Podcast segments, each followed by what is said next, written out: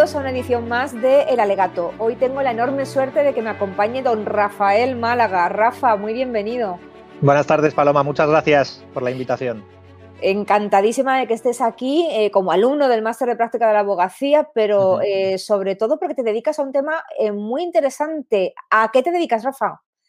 Bueno, yo trabajo en Robert Walters, somos una consultora de reclutamiento y selección donde tenemos dos líneas de negocio principales, eh, Robert Walters por un lado y Walters People por otro. Yo concretamente soy el responsable del área de Tax and Legal en Walters People. Entonces, básicamente a lo que me dedico es a la gestión de procesos de selección y captación de talento dentro de lo que es el mercado eh, laboral jurídico eh, en todo el territorio nacional, sobre todo perfiles junior e intermedios. Rafa, en los eh, tiempos que estamos viviendo, yo entiendo que tu día a día se ha tenido que ver afectado. ¿Es así? Así es.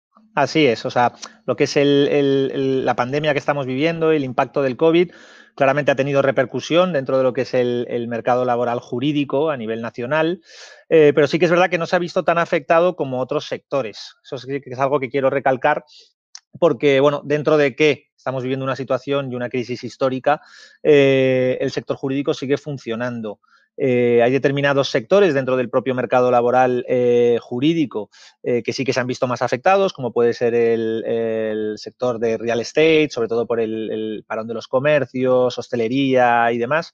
Pero luego, a su vez, otras ramas, como puede ser la rama laboral o concursal, eh, pues están teniendo una demanda eh, espectacular por parte de, tanto despachos como de, empresas al mismo tiempo. Mm, mm, yo te preguntaría entonces eh, por las tendencias que estás viendo, ¿cómo prevés que va a ir evolucionando el mercado en los próximos meses? En cuanto a tendencias, lo que hemos podido observar, sobre todo por el trabajo que realizamos día a día, eh, es que la mayoría de los despachos van a, demandar sobre todo perfiles eh, ya con cierta experiencia. Quizás no se está demandando tanto el perfil junior como tal, junior, junior recién salido del huevo, como dicen, eh, sino pues ya perfiles con entre dos y cuatro años de experiencia, con una especialización clara, sobre todo en las ramas laboral y concursal, perdón, que son las que más pues están demandando a día de hoy. Y al mismo tiempo las empresas eh, están teniendo una demanda fuerte de perfiles especializados eh, en lo que es la rama fiscal, sobre todo para lo que es eh, bueno, pues todo tipo de asesoramiento relativo a materia de impuestos, tributación y demás. Es algo que también estamos, bueno, pues nosotros en búsqueda total, porque al final la demanda que tenemos por parte de nuestros clientes, tanto departamentos jurídicos como, como despachos, pues es lo que más estamos observando a día de hoy. O sea, estaríamos hablando de grado más un máster especializado eh, o eh, grado más máster de práctica de la abogacía y algún máster de especialización. Y además te pregunto, eh, ¿se están también solicitando perfiles con idiomas o con algún tipo de habilidades, como decimos habitualmente, característica o, en ese sentido no ha cambiado el mercado? Ah, sí, sí, sí, sí. Sí, también estamos viendo una evolución clara respecto a este punto que has comentado eh, ahora mismo. Básicamente, eh, sí que es verdad que los despachos, las empresas, eh, nuestros clientes ya no solo demandan un perfil con una calidad técnica solvente, con conocimiento en materia procesal, solvente también, sino también que requieren unas habilidades importantes eh, a nivel comercial, a nivel eh, altas, un alto nivel comunicativo, un buen trato con el cliente, es algo que ya se está dando por hecho en cualquier abogado, aparte obviamente de un conocimiento y una experiencia técnica importante.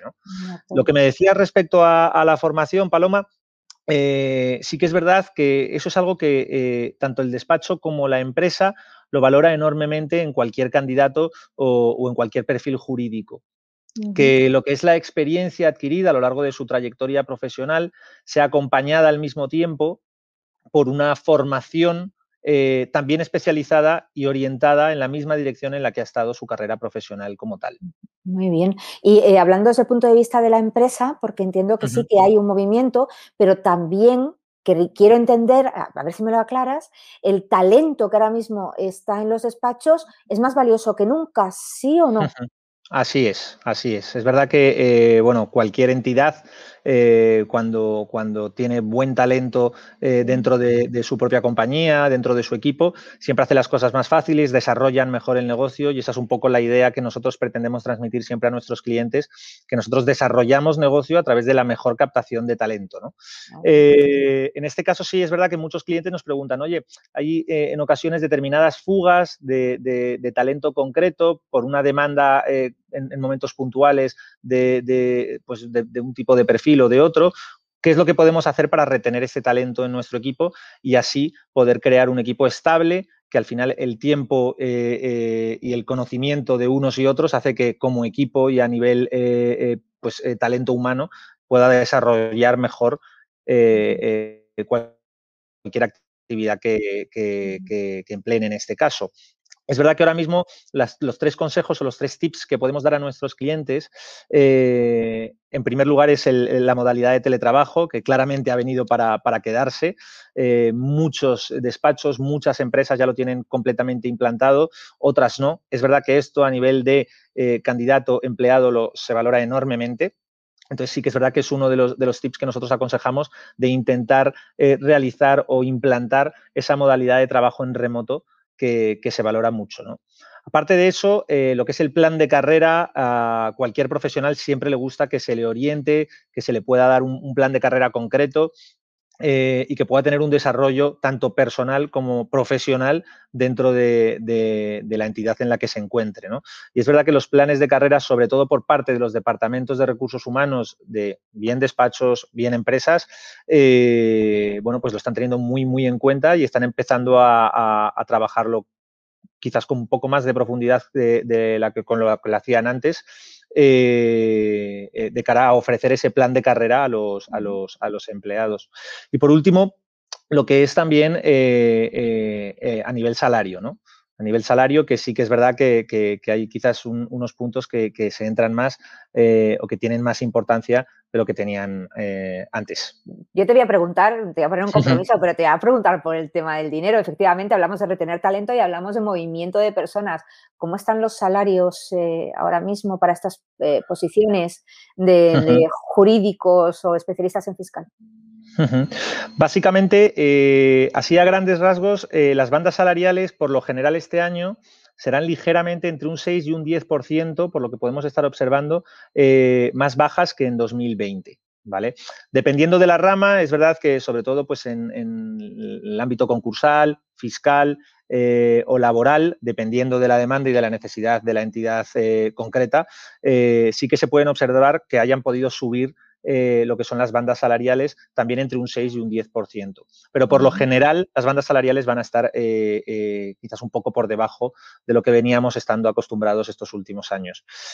aparte de esto, es verdad, Paloma, que también quería comentarte que ya las bandas salariales o a la hora de ofrecer ese paquete retributivo, el empleado, el candidato, valora mucho lo que es no solo la parte fija, sino también la retribución variable y los beneficios sociales. ¿No? Tanto el variable, pues ya sea por objetivos o simplemente por rendimiento, eh, como los beneficios sociales, la modalidad, la posibilidad de teletrabajar, eh, lo que son tickets restaurante, el seguro de vida, seguro médico, la posibilidad de coche de empresa, todo eso obviamente se, valora mucho por parte de los candidatos y ya no solo se centra tanto en, oye, vamos a hablar de una cifra concreta eh, bruta anual, sino de que en el paquete retributivo pues, pueda observar o, contemplar em, eh, pues, bueno, diferentes modalidades y, por supuesto, beneficios para el empleado.